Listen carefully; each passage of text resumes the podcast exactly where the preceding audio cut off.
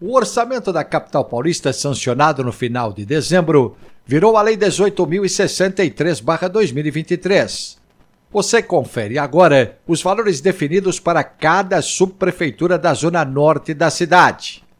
Jaçanã Tremembé, 58 milhões de reais, uma alta de 68,1% em relação ao valor do projeto inicial. Santana Tucuruvi, 48 milhões 450 mil reais, uma alta de 22,81% em relação ao projeto original. Vila Maria Vila Guilherme, 43 milhões 280 mil reais, uma alta de 39,03%.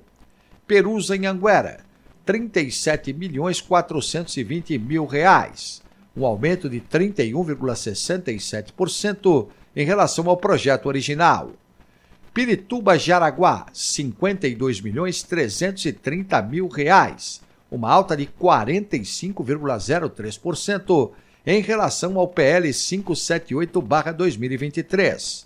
Freguesia Brasilândia, 53 milhões 890 mil reais, uma alta de 42,98%.